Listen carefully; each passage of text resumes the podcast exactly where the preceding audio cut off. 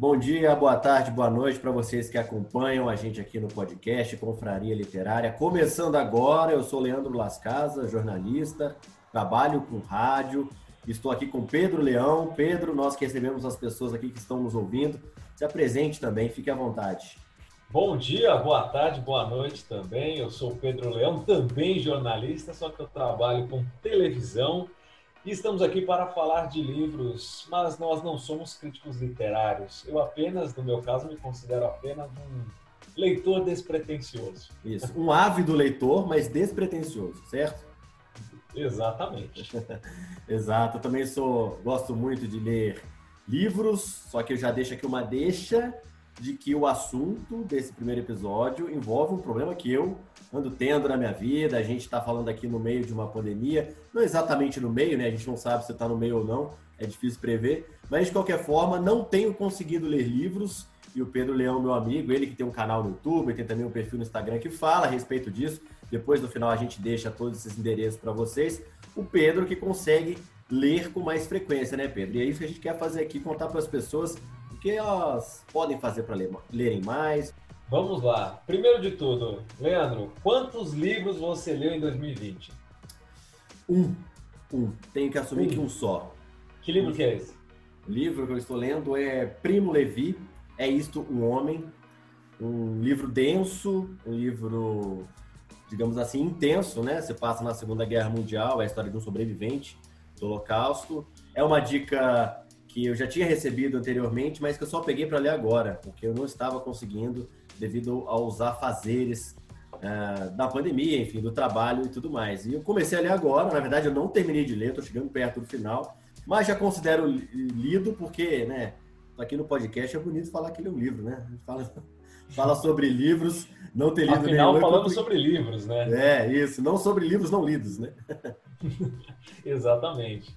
Bom, eu neste ano de 2020 eu já li 12 livros, 12 livros. É, a meta era ler 12 em seis meses eu li 12 em sete, né? Um pouco atrasado na minha meta, mas é, eu quero falar para você que nos acompanha nesse podcast que é possível sim você ler, que é tranquilo, basta você criar uma meta, um método de leitura e principalmente para tudo nessa vida a gente tem que conhecer o nosso limite, né? A gente tem que entender como é, nossa mente, o nosso corpo funciona e, e, com a leitura isso não é diferente. Você precisa saber uh, que tipo de livro se enquadra melhor no seu momento, né? Às vezes você não é um leitor ávido, você não lê bastante, então o que você precisa fazer é começar lendo algo bem tranquilo, né? Lendo um livro fininho, um livro de 90 páginas é um livro bem fininho, ou um livro que não te é, exija muito para você ficar pensando, que seja um livro denso, mas aquele livro realmente para você é, ler no seu fim de noite, né? Antes de você ir dormir, ler lá duas, três páginas, aí e você vai criando um hábito e principalmente você vai criando um ritmo de leitura você cria um ritmo de leitura, você lê mais rápido e, consequentemente, você vai ler mais livros. É, tá vendo? Já temos uma, um começo aí de episódio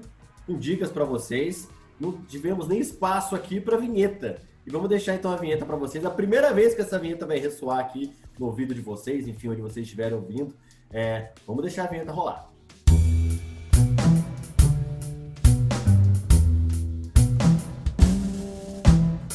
É isso aí, vinheta já passou, o Pedro já adiantou algumas coisas aí dessas dicas. Eu, pessoalmente, nós já tivemos outras conversas, Pedro, inclusive em lives no, no Instagram, né? O que, é, essas lives que geraram essa ideia desse podcast.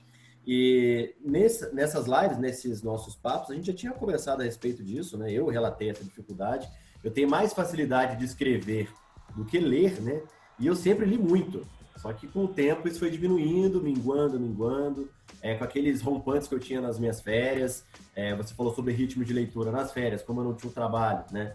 Meu trabalho também envolve muita leitura também, muita produção de conteúdo, cabeça fica cansada. Nas férias eu conseguia ler três, quatro livros, dependendo do tamanho dessa, dessas obras, e conseguia andar bastante nas minhas metas. Esse ano eu não estabeleci nenhuma meta. Quando comecei a pensar em ter alguma meta depois do carnaval, né, que as coisas começam a se acertar, veio a pandemia, isso bagunçou totalmente. Estou dentro de casa, estou mais tranquilo, ok. Quando você. Menos, mas não vem, não vem, não tem como quando você achou que ia começar 2020, né, depois do carnaval, né? Quando nós achamos que ia começar depois de 2020, é, depois do carnaval, 2020 ainda não começou, né? Exato. né? Tá no meio da. Do, 2020 você quer existiu, meu amigo. 2020 você quer existir. Exatamente. Exato. Você falou uma coisa interessante aí que eu não posso perder a oportunidade de fazer uma piada. Você falou que não colocou nenhuma meta para você, tá meio Dilma Rousseff, né? Você não divulgou a meta, mas quando você alcançar a meta, você vai dobrar a meta. Não, eu, eu diria que ela foi totalmente, completamente acertada e mal compreendida nessa situação, porque eu vivencio essa experiência neste momento, entendeu?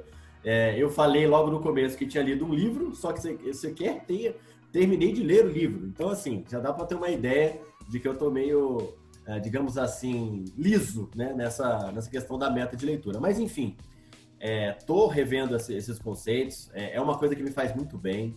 A gente tem hoje Netflix, Amazon Prime, nossa, um milhão de serviços de streaming, né? A gente está falando de pandemia, é a opção que tem para quem gosta de, de, de, ver um filme novo, um filme diferente, uma série. Então, assim, é, isso também ocupa muito espaço para as pessoas no dia a dia, né? Na questão da diversão, na questão do entretenimento, da distração. Isso me ajudou também, né? Ou seja, me atrapalhou, na verdade, ajudou a eu perder esse, esse foco. Eu acho que as pessoas também passam por isso, Pedro. O que, que você fez? A gente conversou sobre isso também, mas a gente repetir um pouco essa receita aí, o que, que você fez para evitar isso, né? Tudo bem, tem uma série boa na Netflix, você gosta, lógico, você vai que ver. Só que o livro anda com você o tempo todo, né? Não só dentro de casa. Exatamente, né? É, o que dá para a gente dizer sobre isso? Cara, você precisa definir o seu horário, você pode planejar o seu dia, você pode planejar, você não precisa ler todos os dias, né? Se você conseguir ler todos os dias é muito bom, mas você não precisa ler todos os dias, você também não precisa assistir Netflix, é Amazon Prime todos os dias, Exato. né? Basta você escolher um dia na semana para você poder fazer isso, ou escolher tirar o seu fim de semana para fazer isso, né?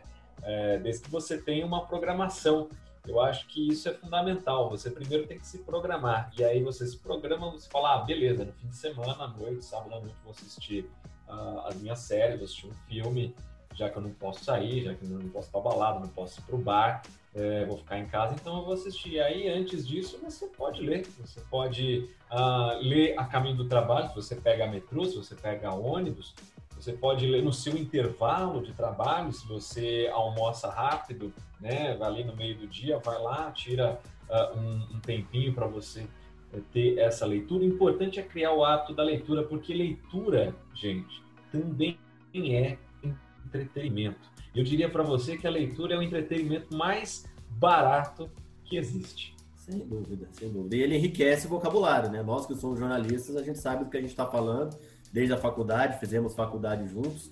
É, ignoramos essa parte na apresentação, mas olha, pessoal, a gente já se conhece há um certo tempo aqui.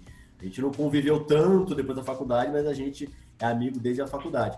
E na faculdade a gente lembra como é que era isso, né? A gente via é, no, o nosso consumo de texto era muito grande, né? A gente tinha que ler muitos livros, muitos textos, até para se habituar também com alguns termos, né, de, de cunho técnico do meio jornalístico. Só que no dia a dia é, você lê coisas variadas, né? não só notícias, por exemplo, né? que a gente faz isso com muita frequência, parar para ler um livro que é do seu gosto, da sua escolha, que você gostou da capa, que você gostou do título, né?